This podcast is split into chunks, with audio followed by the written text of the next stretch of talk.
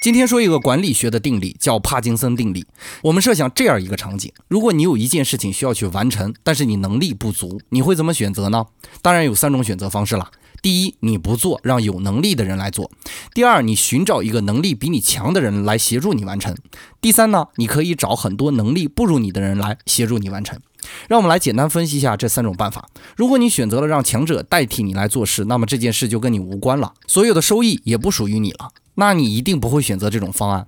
但是方案二呢？就算是强者来辅助你，但多少也会容易代替你。为了避免自己被替代，所以你会警惕第二种方案。于是你只好选择一帮子不如你的人来帮你完成。这种选择会延伸到企业以及官僚机构里去，会导致整个组织呈现一种老板最强，员工都碌碌无为的状态。